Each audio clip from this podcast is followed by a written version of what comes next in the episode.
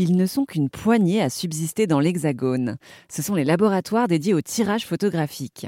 Parmi ces résistants, il y a le Labo 1000, un établissement né en Alsace qui est spécialisé dans le développement de tirage en argentique depuis 1985. Ce labo photo a été ouvert par un passionné du nom de Jean-Jacques Strauss et pour des raisons économiques, le Labo 1000 vient de déménager dans la ville de Besançon.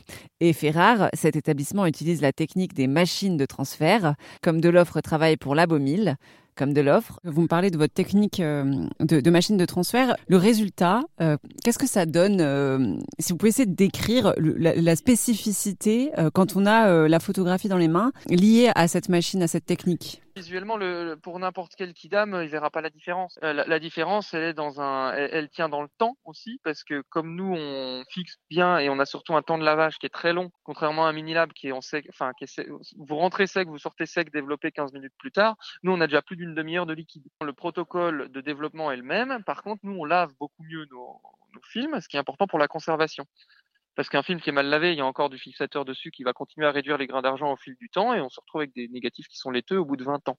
Donc l'intérêt, c'est de dire qu'il n'y a pas de rayures, que le développement est extrêmement stable tout au long de l'année, c'est-à-dire que pour un professionnel, c'est important euh, puisque si il fait par exemple un shoot en studio en août et que son client lui redemande la même chose en décembre, bah lui il va remettre la même chose et il veut exactement les mêmes résultats. Contrairement à un amateur qui se fiche, enfin qui se rend pas compte euh, si son film a été développé euh, de la même façon à six mois de différence. Donc on n'a pas de rayures, on a, on a un développement qui est stable et on a un développement qui est suivi. Pour n'importe quel amateur, je veux dire, ça change pas forcément. Tout dépend du prix les photos de, aux yeux des gens. Du coup, vos clients, vous dites que ce sont euh, des professionnels. Ça va être des photographes euh, plutôt artistiques ou c'est quoi? C'était surtout des professionnels. Euh, on s'adresse toujours aux professionnels, bien sûr, mais la plupart des, la plupart de ces professionnels, on va entendre les gens qui gagnent leur vie avec ça parce que ce, n'est que ça, un professionnel, hein, c'est quelqu'un qui a un numéro de sirette.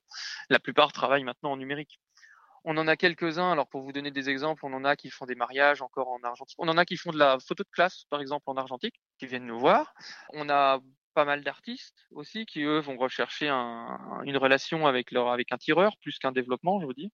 Dans les pros, on a quelques portraitistes, mais c'est des gens qui ont des, des pratiques particulières, qui vont qui vont faire ressentir dans leur euh, dans leur prestation cette pratique particulière. Mais on a surtout de l'amateur passionné maintenant des gens qui vont justement chercher, à, chercher un conseil, chercher une qualité qu'ils ne trouvent pas ailleurs dans un autre labo.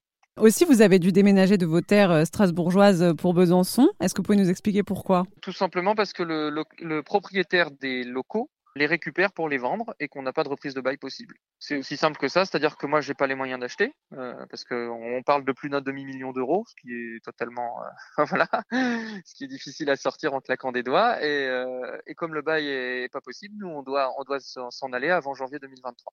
Et donc, dans ce laboratoire, hormis euh, le fait que vous faites des tirages, est-ce que d'autres choses vont être organisées? Alors, euh, moi, je propose des formations au développement et au tirage sur une journée ou une demi-journée. Euh, je propose aussi des formations à la prise de vue en argentique pour faire découvrir les différents formats, les différentes ergonomies de boîtier. Enfin, voilà, expliquer comment. Parce que la photographie, c'est un grand monde, mais il est vrai qu'on n'a pas exactement la même pratique quand on fait, quand on fait du numérique ou de l'argentique.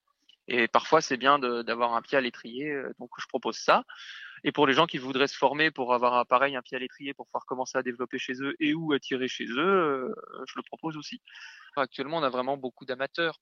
Euh, on a aussi des gens, je veux dire que ce soit de la des, des, petits papis mamies qui ont besoin de faire des retirages depuis leur, euh, leur soit leur vieux négat, soit leur vieille photo et qui veulent ils veulent des doublons, soit des gens qui veulent ne serait-ce que faire des, des, un album photo depuis leur téléphone c'est tout à fait possible. Si vous souhaitez vous aussi développer vos photos chez Labomil, toutes les infos sont à retrouver sur notre site erzen.fr.